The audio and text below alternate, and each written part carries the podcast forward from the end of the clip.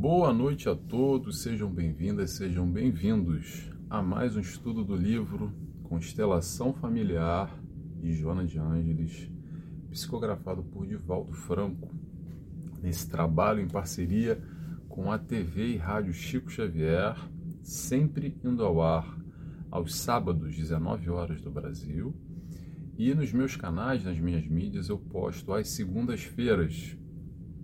É uma alegria, uma felicidade estar aqui vocês sempre, estudando junto, aprendendo junto com Joana de Ângeles. Capítulo de hoje, número 13, Educação pelo Trabalho. E quais são os temas que a gente vai falar hoje? Vamos falar sobre o significado do trabalho, vamos falar sobre trabalho e Jesus, trabalho e as crianças, trabalho e a família, trabalho e evolução do espírito, trabalho e felicidade. Joana de Ângeles fala bastante sobre trabalho em diferentes aspectos para a gente refletir um pouco também nessa constelação familiar, nas nossas vidas. E muito mais, como sempre. Vamos ver se a gente consegue aqui. Tem bastante conteúdo hoje, fica no nosso horário entre 30 a 40 minutos mais ou menos. Vamos lá? Vamos fazer nossa oração então? Buscando se concentrar, se fechar aqui nesse momento. Eu convido a todos, quem quiser comigo, é claro, a fecharem os olhos e assim agradecemos primeiramente a Deus Pai, agradecemos ao nosso mestre, nosso amigo, nosso guia, nossa referência, Jesus. Obrigado pelo seu amor. Agradecemos também a toda a espiritualidade de luz que nos envolve em momentos como esse, onde elevamos a nossa vibração, elevamos o nosso pensamento e buscamos humildemente aprender com Joana de Ângeles, através dos seus ensinamentos pautados no Evangelho do Cristo. Pedimos autorização para dar início a mais esse estudo. Que assim seja, graças a Deus. Vamos lá, pessoal? Vamos começar então?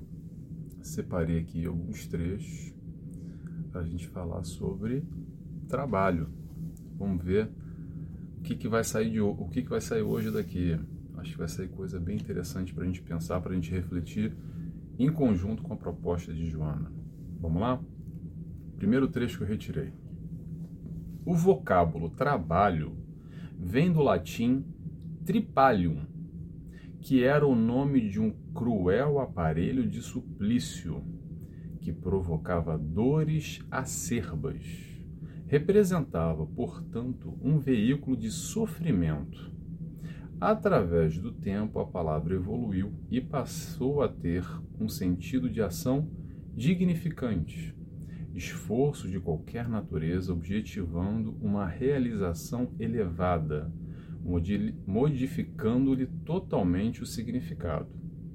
O trabalho é força propulsora que faculta o progresso da humanidade sobre todos os aspectos considerados. Então, já vou pausar por aqui, que eu achei muito interessante essa questão do significado do trabalho, da palavra trabalho e como é que nós damos alguma significância para as nossas vidas. Já para começar, tem uma frase que eu gosto muito, que é do célebre Ramon Valdez. Para quem conhece, sabe que eu estou falando de um grande poeta, digamos assim, Ramon, Ramon Valdez, que dizia o seguinte: Não existe trabalho ruim. O ruim é ter que trabalhar. É uma piada, tá, gente? Para quem não conhece, Ramon, Ramon Valdez é o seu Madruga do Chaves. Sabe aquele programa que passava no SBT, o Chaves? Essa é a frase do seu Madruga. E eu vou puxar essa frase, separei essa frase aqui para a gente pensar um pouquinho Será que é por aí? Será que existe trabalho ruim? Ou ruim é ter que trabalhar? Como é que a gente enxerga, como é que a gente analisa a questão do trabalho nas nossas vidas como um todo? Será que é para ser assim? Para muita gente, trabalho ainda é sinônimo de sofrimento. Vou dar um exemplo aqui, tá, gente? Não são todos, mas só para a gente refletir para muita gente é segunda-feira e não vê a hora de chegar fim de semana, já está ali, ó, no relógio contando já os dias, as horas, os minutos para chegar na segunda-feira que, ah, que peso, hoje é segunda-feira, tem que aturar de novo essa semana de trabalho, aquele peso, aquela pedra bruta carregando nas costas. Será que é para ser assim? Interrogação. Eu vou falar uma coisa aqui que para muitos pode parecer uma mentira ou talvez uma grande utopia, tá, gente? Mas sim, é possível iniciar uma semana feliz, motivado, contente, realizado, motivado, de uma forma geral, para trabalhar. São aquelas pessoas que conseguem ou conseguiram encontrar a graça, a finalidade, o propósito, algo além do que somente carregar um fardo durante a semana inteira. E essa busca é uma busca de certa forma até angustiante para muita gente, porque tem muita gente que tem realização financeira, carreiras, e nome, status e, e seja o que for, e conseguiram, digamos assim, subir no alto da montanha, mas não tem realização, não tem prazer, carrega um fardo às vezes por 30, 40 anos ou até mais, num trabalho que não motiva, mas que traz uma segurança financeira, que traz o conforto da família, que traz talvez a tal realização no fim de semana, nas férias, por que não? Mas o que eu acredito que Joana vem trazer hoje aqui é fazer a gente pensar um pouco nesse significado individual para nós. Será que o prazer tem que estar só no final de semana e nas férias? Ou será que a gente pode também encontrar prazer nessa prática no dia a dia, durante o processo, o momento do trabalho, nas pequenezas, nas pequenas coisas, que talvez pode ser pequeno para uns, mas importante para nós. Isso é muito pessoal. Essa busca pelo prazer, pela satisfação de encontrar algo que a gente gosta, que faça sentido para nós. Essa questão de que trabalho ruim, trabalho bom, vem muito de acordo com esses preceitos que a gente carrega da sociedade de posições e status, porque o fulano é médico, o fulano é o psicólogo, o fulano é o engenheiro, é o advogado.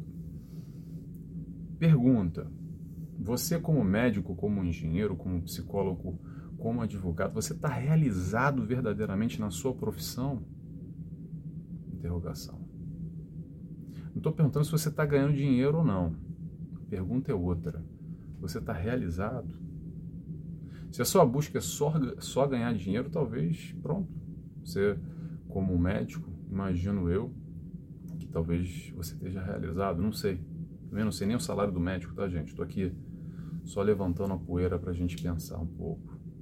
Mas nesse processo da realização daquilo que faz sentido para nós, para muita gente, ser médico, por exemplo, vai ser uma grande realização. Agora, para outras pessoas, vai ser um pesadelo. Independente se vai pagar mais ou vai pagar menos, se vai dar uma tranquilidade financeira ou não.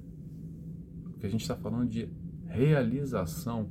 E a realização não é só através do status, do crachá ou, ou daquilo que a profissão vai trazer para nós, talvez daquilo que a sociedade vê como um bom trabalho, talvez o que os nossos pais nos ensinaram e tem a expectativa, as pessoas ao entorno de nós, o que é bom para mim pode ser ruim para você, o que é ruim para você pode ser bom para mim. Penso eu, tá, gente? Eu vou compartilhar aqui um pensamento, ninguém precisa concordar comigo, mas penso eu que o grande desafio na vida, ou um deles, é a gente encontrar aquilo que nos dá prazer. E principalmente nessa questão do trabalho, muitas vezes a gente está de alguma forma numa zona de conforto e dá trabalho mudar, dá trabalho recomeçar, dá trabalho iniciar o processo de novo, porque agora eu já estudei, já fiz, já estou tanto tempo, começar do zero. Pessoal, olha só, que fazia sentido para a gente talvez há 20 anos atrás não faz mais hoje em dia e não tem problema nenhum. Sabe por quê? Porque há 20 anos atrás nós éramos outros. Eu acredito e quero imaginar que sim, que a gente cresceu nesses últimos 20 anos. E aquilo que tinha significado, que tinha importância, talvez hoje não tenha mais importância. Hoje é uma novidade. As coisas mudam, nós mudamos também. E não tem problema algum da gente começar de novo, recomeçar de novo, buscando algo que nos dê sentido. Ou mais além, vamos lá, pessoal. Eu estou sempre, sempre quando eu falo aqui, e claro, Joana também, é abrir genericamente. A gente tem que sempre se questionar nas nossas questões pessoais e principalmente a gente está falando de questões relacionadas a dinheiro, a pagar boleto. E aí é mais difícil ainda, tem muita gente que até quer sair, mas não consegue sair do trabalho, porque não tem a menor condição de ficar três, quatro dias desempregado, que isso vai fazer falta no final do mês, ok? Então vamos sempre tentar entender o conceito e ver até onde a gente consegue aplicar na nossa dinâmica, na nossa realidade, ok? Mas vamos lá. Outro desafio, que não seja procurar algo que nos faça sentido para a vida, é encontrar prazer naquilo que nós já fazemos. Mesmo aquele trabalho, às vezes quase maquinal, que a gente consegue fazer quase de olho fechado já há tantos e tantos anos, mas é a gente conseguir de alguma forma focar naquilo que é positivo. E a partir do momento que a gente consegue focar, talvez a gente esqueça também a parte menos boa, a parte mais chata da dinâmica do nosso trabalho e tudo aquilo que acarreta. Muitas vezes a gente não busca aquilo que a gente quer de verdade, mas aquilo que vai dar mais dinheiro, aquilo que vai trazer um outro tipo de realização. Pessoal, não tem problema nenhum, tá? A ideia aqui, a minha ideia penso que a ideia de Jona também não é de maneira nenhuma dizer como é que a gente tem que fazer. Cada um faz do jeito que quiser. A gente não está falando aqui de questão de certo ou errado. Cada um busca o seu caminho da sua forma, aquilo da maneira que quiser, como faz sentido para nós. Mas vamos lá, vamos, vamos nos questionar, que é importante, através da questão, do questionamento nós chegamos a algum lugar. Então vamos nos questionar. Simples agora. O teu trabalho te dá prazer? Ou é só um sofrimento? É uma penitência? Vamos ampliar um pouco agora aqui o sentido do trabalho, rapidamente, para a gente pular para o próximo trecho. Kardec pergunta lá no Livro dos Espíritos, questão 675. Pergunta que Kardec faz: por trabalho, só devemos entender as ocupações materiais? Resposta da espiritualidade: não.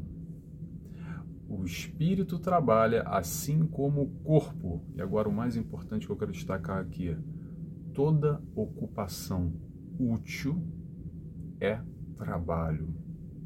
Vou repetir. Toda ocupação útil é é trabalho. E o que é ocupação útil? Ocupação útil é ser útil a você mesmo, ao próximo. Ser útil para si ou ser útil, útil para o outro, ser útil para a comunidade, para a sociedade onde nós vivemos, sendo remunerado ou não sendo remunerado. Trabalho é trabalho. A partir do momento que nós somos úteis para nós, ou para o outro, ou para os dois, estamos sim trabalhando.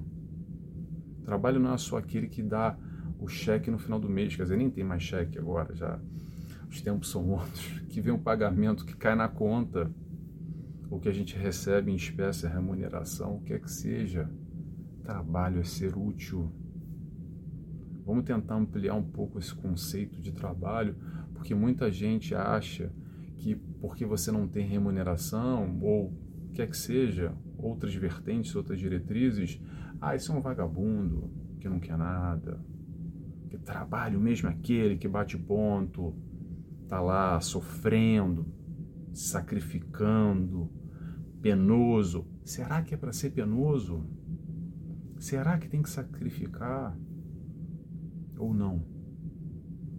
Será que a gente não consegue de alguma forma buscar aquilo que nos dê prazer? Ou será que tem que ser doído, tem que ser difícil, tem que ser sofrido, tem que ser penoso? Fica a reflexão, tá? Não estou entregando respostas, estou só entregando perguntas para a gente reflexionar um pouco. Vamos lá? Vamos seguindo? Próximo ponto.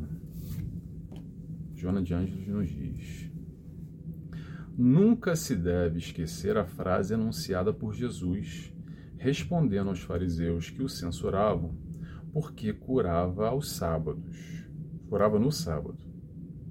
Então Jesus vem e diz: O Pai até hoje trabalha e eu também trabalho. João capítulo 5, versículo 7. Comentário de Joana. Demonstrando a grandeza da atividade construtiva e libertadora em todos os momentos da vida. Tem o sentido de elevar moralmente o indivíduo, corrigindo-lhe a indolência e estimulando a conquista da saúde emocional, social e financeira. Eu separei esse trecho aqui para falar um pouco sobre trabalho e Jesus, porque Jesus traz o conceito mais amplo do trabalho, quanto mais essa questão dos fariseus que vinham questionar ele ali na, naquela altura sobre a questão do sábado, que era então, até então, proibido, né? O trabalho nos sábados e Jesus é, retribuindo de alguma forma esse questionamento, demonstrando que sábado, domingo, feriado, o que que seja, isso de certa maneira é relevante, porque o pai trabalha sempre e ele também trabalha sempre. E aí a gente vai ampliar esse entendimento de trabalho. E eu quero trazer aqui um questionamento, uma reflexão, para a gente pensar mais uma vez, tá, pessoal? É, quando a gente traz alguns tópicos assim, muito personalistas, eu gosto sempre de, com muita calma, com muito cuidado, não trazer verdades. São só pontos de vista, tá bom, pessoal? Mas vamos lá um pouco que interessa. No dia a dia, a pergunta clássica, sabe aonde? Na porta da lotérica, ou então na porta da lotérica em Portugal. É, desculpa, para quem está no Brasil. Para quem está em Portugal, é no café onde a gente faz uma aposta.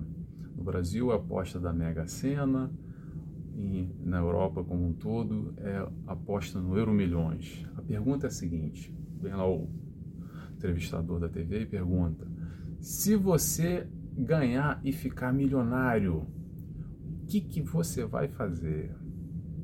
Qual é a pergunta? Qual é a resposta? Quer dizer, 99% das pessoas, a grande maioria, diz o seguinte: Ah, eu vou parar de trabalhar. Não é verdade? Não é normal esse sentimento? Não sei, para vocês, será que é normal?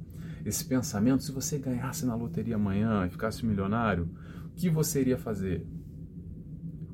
Será que a gente não ia se preocupar em gozar os prazeres da carne? Que seria bom. Na verdade, não seria bom, seria sensacional. Iria resolver todos os muitos dos nossos problemas de ordem material, das pessoas ao nosso redor. Interrogação. Mas vamos lá, seguindo o raciocínio. Quero fazer uma pergunta aqui, seguindo essa linha de crescimento, de evolução através do trabalho, como Jesus nos trouxe, tá? Pergunta: se é através do trabalho que a gente cresce, que a gente evolui, será, será que ganhar na loteria para muitos de nós e ficar milionário de uma hora para outra não seria de alguma forma uma pausa? na, na nossa evolução, quase que um puxar o freio de mãos? Uma pergunta só, tá?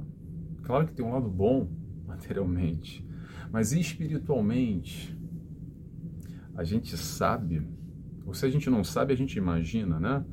Porque uma coisa é imaginar ter recursos financeiros e tudo o que isso pode trazer. Outra coisa é Imaginar outra coisa é, é, é a realidade, que são coisas bem diferentes. Mas vamos lá. Ter acesso a recursos financeiros também para muitos de nós é uma grande chance de se comprometer com as tentações que o dinheiro traz. Na é verdade, acho que não precisa ir muito além para a gente pensar e saber o que, que a riqueza traz em torno de sedução para caminhos não muito legais que talvez a gente não tenha condição e vai se perder num caminho desse. De novo, estou jogando no ar, tá? Cada um vai se identificar nesse processo. Outra questão, prova da riqueza. Lembra da prova da riqueza? Que é mais difícil do que a, a prova da pobreza? Porque vem a tal da responsabilidade que traz junto com a riqueza de como nós empregamos o recurso que nós temos. E nessa resposta que a gente deu aí na porta da lotérica, normalmente a gente não está muito preocupado com o bom emprego desse dinheiro. O bom emprego desse dinheiro normalmente vai no, no, numa esfera muito do tipo: eu vou ajudar quem precisa, normalmente quem precisa são os nossos parentes, nossos amigos. Eu vou me ajudar também, porque eu estou precisando muito, e vou gozar e curtir a vida. E será que é por aí? Interrogação. Vocês lembram da parábola dos talentos que Jesus nos traz? Com aquela história dos talentos que são doados para um recebe um, outro recebe três, e o emprego desses talentos, a parábola dos talentos está diretamente ligado à questão da riqueza e como nós empregamos esse dinheiro. Resumindo essa história, gente, só uma reflexão, tá? eu quero dizer o seguinte: ganhar na loteria para muita gente materialmente é excelente, acredito que para grande parte da população no mundo. Agora, espiritualmente, eu tenho certeza, eu poderia cravar aqui, que vai ser um problema para muita gente também. Porque vai se perder e vai arrumar mais barulho ainda que já tem. E não vai conseguir segurar o rojão da responsabilidade que é passar pela prova da riqueza, por esse tipo de provação. Só para pensar, tá? Claro que eu tenho certeza que muita gente fala assim: ah, mas eu quero essa aprovação, manda aqui que eu, que eu mato no peito e dou meu jeito. Não é verdade? Mas vamos lá, pessoal, vamos seguindo aqui nosso, nosso raciocínio. Próximo trecho que eu separei aqui de Joana.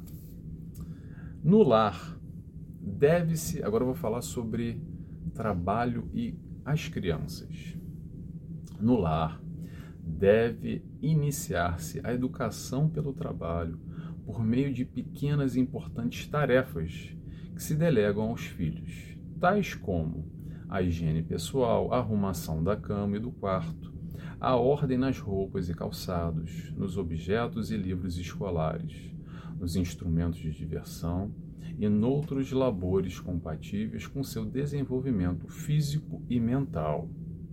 Quando os pais realizam a tarefa que cumpre aos filhos executar, estão preparando-os para a ociosidade, a, mal, a, mal, perdão, a malversação do tempo de que dispõe, a indiferença ante o esforço do próximo. Mesmo nos lares abastados, nos quais se podem manter servidores remunerados, a educação para o trabalho tem a sua vigência porque aquele que não sabe fazer dificilmente saberá mandar fazer, orientar para que se realizem atividades, estimulando pela subserviência de empregados e subalternos que dependem de salário para a sobrevivência. Então, pessoal, um pouco de trabalho e as crianças, esse processo do papel dos pais, ou melhor, dos educadores, não só os pais, aqueles que têm a responsabilidade frente à educação dessas crianças. É o seguinte: são esses momentos que a escola não ensina. São esses momentos que a gente vai ensinar no lar, na nossa casa, esse processo de responsabilidade, essa orientação, essa educação através do estímulo para a autonomia dessas crianças porque tem muita criança aí que vive como reis e rainhas, não fazendo nada e sendo servidos a todo tempo desde a terra infância. Atenção, pessoal, é normal quando a gente está falando aqui de uma criança de 1, 2, 3, 4, 5 anos, depende da criança, do desenvolvimento é, motor, psico, é, enfim, num todo, no desenvolvimento, no, no, equilíbrio, no andar, no segurar um copo, tudo isso vai de acordo com o desenvolvimento das crianças, tá? Mas tem muita criança ainda aí que não faz nada porque é servido como um rei, uma rainha, de 12, 15, 25, 40 anos de idade e além. Não tô aqui para criticar, tá? Cada um faz o que quiser, mas às vezes as pessoas confundem amor com colocar num casulo, colocar numa cristaleira, acreditando que fazer tudo por essa pessoa que a gente ama, a gente está ajudando. Mas o processo não é esse, porque a educação também vem através do trabalho. E o desenvolvimento, desculpa, não é só educação, o desenvolvimento de nós enquanto espíritos também vem através do trabalho. E no caso dessa criança, é importante o desenvolvimento dessa autonomia, porque apesar de talvez ter alguém que faça por eles, a questão aqui não é focar no resultado final, porque vai fazer diferença talvez uma, uma cama arrumada uma louça lavada, mas é o estímulo no aprendizado, o estímulo em desenvolver a autonomia, preparando esse ser hoje criança para amanhã um adulto, compreendendo esse processo do compromisso junto aos pais, junto àquela micro sociedade, aquela micro comunidade que é a família também, essa constelação familiar, nesse processo educacional. Resumindo essa história, o que, que eu quero dizer? A lição que fica não vai ser arrumar um quarto e nem lavar uma louça, mas a lição é da responsabilidade, que vai ser um aprendizado para toda a vida. Para toda a vida. O que sustenta é isso que sustenta é a educação. É através dela que a gente vai conseguir, pouco a pouco, galgar pilares e o papel dos educadores é extremamente essencial nessa formação, nesse estímulo desde a infância com as crianças. Vamos lá? Próximo trecho. A gente já está avançando no nosso horário. Joana nos diz: a constelação familiar é uma colmeia, onde todos devem participar dos deveres gerais, a fim de desfrutar-se dos coletivos benefícios que disso decorrem. Jamais se deve sobrecarregar alguém no trabalho, a benefício da inutilidade de outrem, seja porque se encontra em situação econômica privilegiada ou político-social relevante. Quando tal ocorre, aquele que usurpa das energias alheias termina por enfermar-se, vitimado pelo tempo vazio que é inimigo da paz interior. A gente vai falar sobre trabalho e família. E eu vou trazer só algumas perguntas aqui para a gente se questionar, se fazer nesse processo na nossa família como é que está a distribuição aí na sua casa desse trabalho no âmbito familiar? Será que tem alguém aí que está sobrecarregado? Será que nós podemos colaborar de alguma forma?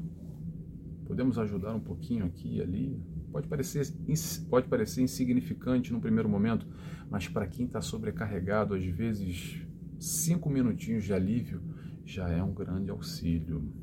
Tá? Muito da nossa saúde pessoal pode ter relação também com essa sobrecarga que vai acontecendo gradualmente. E muitas vezes aquela pessoa que quer assumir tudo acaba assumindo e uma outra deixa assumir e não tem problema desde que seja bem acordado. Mas será que existe o equilíbrio? Será que as pessoas estão dentro desse âmbito familiar combinado dentro de uma harmonia, como é que está esse tipo de relacionamento entre os membros? Se tiver tudo certo para todo mundo, ótimo, vida que segue, mas muitas vezes não está. Então vamos sentar e conversar, buscar estreitar esse laço e se entender melhor, tá bom? Próximo trecho. Joana de Ângeles nos diz. Vamos lá. Uma das características de uma existência saudável apresenta-se quando o indivíduo faz do trabalho o precioso instrumento da sua libertação das mazelas e do ócio contribuindo em favor do desenvolvimento geral, mesmo que a sua signifique uma gota d'água na desolação do areal inclemente pela ardência do sol. Então a gente vai falar sobre trabalho e evolução do espírito. Eu trouxe aquela frase da vovó clássica que sempre disse o seguinte: mente vazia oficina do diabo. Pessoal, vamos entender diabo, eu não sei quem está me assistindo aqui. Diabo nessa figura alegórica, acho que a gente já tem esclarecimento aqui o suficiente na doutrina espírita para entender o processo do diabo, muito mais como sofrimento, aquele que necessita de amor e carinho, de amparo, do que essa figura alegórica do mal, com chifrinho, aquela coisa toda, enfim, que muita gente acredita ainda e vamos respeitar, tá, gente? Sem, sem querer criticar ninguém. Mas vamos nesse contexto aqui, de mente vazia, oficina do diabo, é o seguinte: quando nós temos um foco, quando a gente tem uma meta, quando a gente tem um, um objetivo, uma direção, um caminho, não há brechas. Não há brechas para a gente se perder. Então vamos fazer o seguinte: vamos definir um caminho, uma direção que vai fazer sentido para a nossa vida definiu, segue. Que acontece muitas vezes também é que a gente sabe o que quer, tem vontade, tem aquele sonho e fica sonhando 20, 30 anos depois já se acha, ah, mas já estou muito velho para isso, já não dá mais. Bem que eu queria, mas o tempo passou. Agora não posso. E fica nessa zona de conforto, não dando, não querendo dar esse primeiro passo. Pessoal, o caminho se faz caminhando, então vamos dar o primeiro passo. Deu errado, não tem problema. Me arrependi, tá bom. O caminho não foi legal, achei que era uma coisa, tive a expectativa, fui lá e vi que não era bem assim, tá certo. Vida que segue, a gente toma outro caminho. Às vezes esse bicho papão não é tão grande assim, e caminhando a gente percebe que é, não é tão difícil. Eu pensava e fiquei tanto tempo paralisado, raciocinando e tinha medo de dar o primeiro passo. Agora que eu fui, puxa vida, até que não foi tão mal assim. Não foi tão difícil. Vamos buscar, pessoal, trabalhar por nós, vamos buscar trabalhar para o outro, mas trabalhar, ter uma ocupação útil, tal da ocupação útil, é a partir daí que a gente vai crescer, é a partir daí que a gente vai ter a oportunidade do dia a dia que vai ser criado essas tais oportunidades de crescimento através da vivência, através da experiência. Tá legal? Vamos lá para o nosso último trecho que a gente já estourou o nosso horário aqui. Joana de Anjos nos diz, trecho grande agora. É isso mesmo? É isso mesmo. Vamos lá. Desde quando se estabelece como código de honradez o trabalho, é justo programar-se o repouso, o refazimento, o bem-estar como produtos da ação contínua. Invariavelmente, são transformados esses recursos em excitação e ansiedade, buscando lugares festivos e atordoantes para o prazer, onde os jogos do sexo, das libações alcoólicas e da futilidade destacam-se como de, de primordial importância, entretenimento, da renovação de forças e da alegria das horas agradáveis.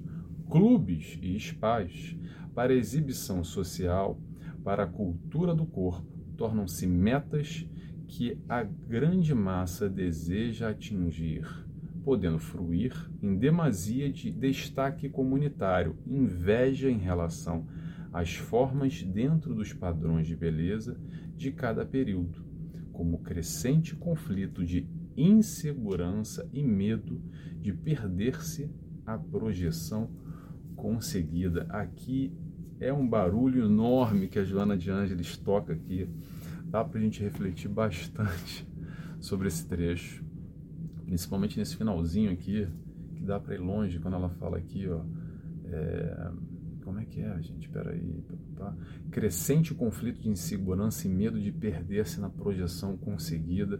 Projeção essa que a gente às vezes consegue naquele pequeno núcleo, naquele pequeno clã, como, ele, como ela abordou aqui, ao clube, o spa, aquele meio social que a gente convive, aquele micro-universo dentro dessas possibilidades do nosso tempo livre teoricamente de descanso, de refazimento de energia do trabalho, voltados ou vingados ou direcionados para esse prazer incessante, álcool, sexo, festa, badalação, sem crítica, tá, pessoal? Mas é, gastando mais energia do que recuperando.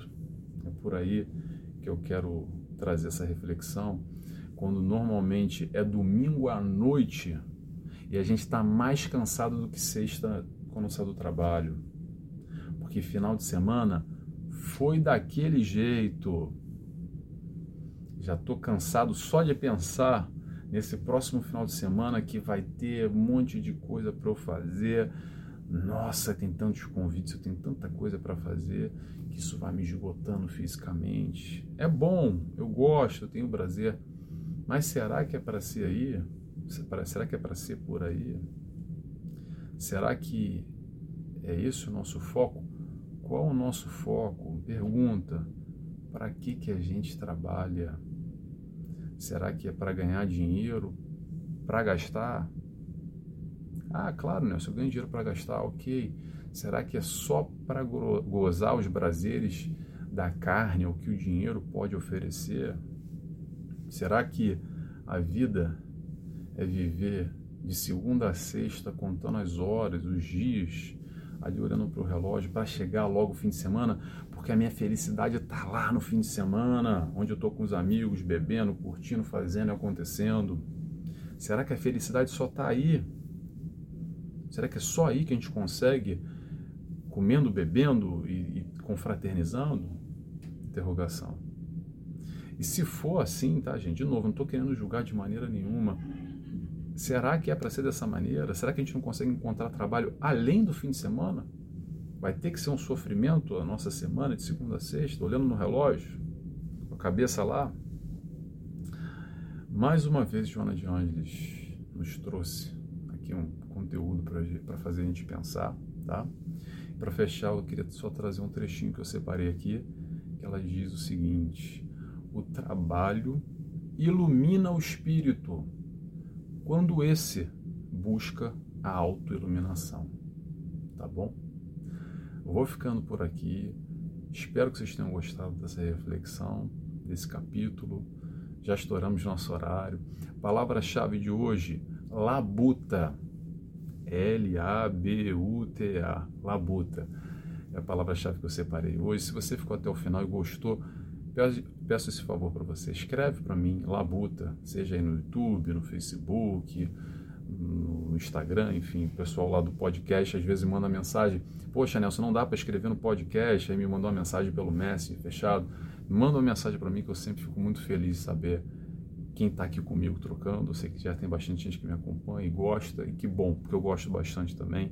E a gente está aqui aprendendo junto com Joana de Andes, tá bom?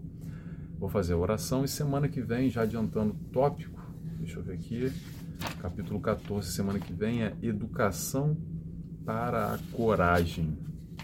Tá? Então, vou fazer a oração. Convido a todos, quem quiser, claro, fechando os olhos comigo, agradecemos a Deus Pai, primeiramente, a Jesus, nosso mestre e guia, nosso amigo, por toda a sua luz, por todo o seu amor. Agradecemos a espiritualidade de luz, incansavelmente, sempre à disposição, quando nós nos predispomos, predispomos a essa autoiluminação, como Jonas de Ângeles nos propõe. E assim, agradecidos que estamos, encerramos mais esse capítulo felizes. Muito obrigado. Que assim seja. Graças a Deus. É isso, pessoal. Até semana que vem. Beijos e abraços. Tchau, tchau.